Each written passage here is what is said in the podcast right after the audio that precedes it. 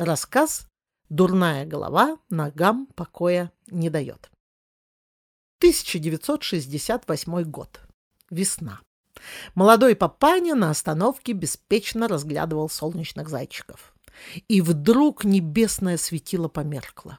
Его своей красотой затмила она. Шикарная блондинка с голубыми глазами, один взмах ресниц, и папаня окаменел с разинутым ртом. Как в замедленной съемке она проплыла мимо открытой варежки в подошедший автобус.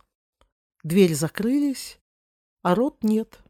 В ступоре от увиденного папаня наблюдал, как его нимфа исчезает в выхлопных облаках. Ноги сообразили быстрее головы, и он побежал за автобусом и за той, которая одним взглядом попала прямо в сердце.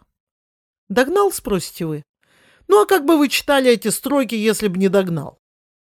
Подобная ситуация повторилась через 20 лет. Моя подруга решила, что не хочет быть дворянкой столбовою, а хочет быть владычицей морской. То ли учитель географии все время болел, то ли билеты в ту сторону были дешевые, но факт остается фактом. Моя красотка устремилась к Балтийскому морю жоп морозить.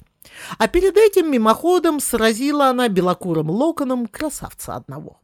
Он бы и сам мог сразить кого угодно, но на удочку попался в тот раз сам и стал ее всячески добиваться посредством цветов полевых да сладостей магазинных. Подруга моя была сильно равнодушна к тем домогательствам, прямо скажем, абсолютно холодна.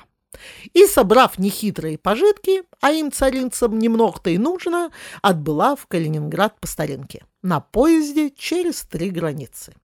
Раскинув мозгами под аналогичным белокурой гривой, наш ловелас выбрал путь менее тернистый — самолет. Одним словом, подруга моя выходит из вагона, а на перроне стоит ухажер, который днем ранее провожал ее в Смоленске. Уговорил? А как вы думаете, если на прошлых выходных мы гуляли по озеру с двумя пацанами чертовски похожими и на него, и на нее одновременно?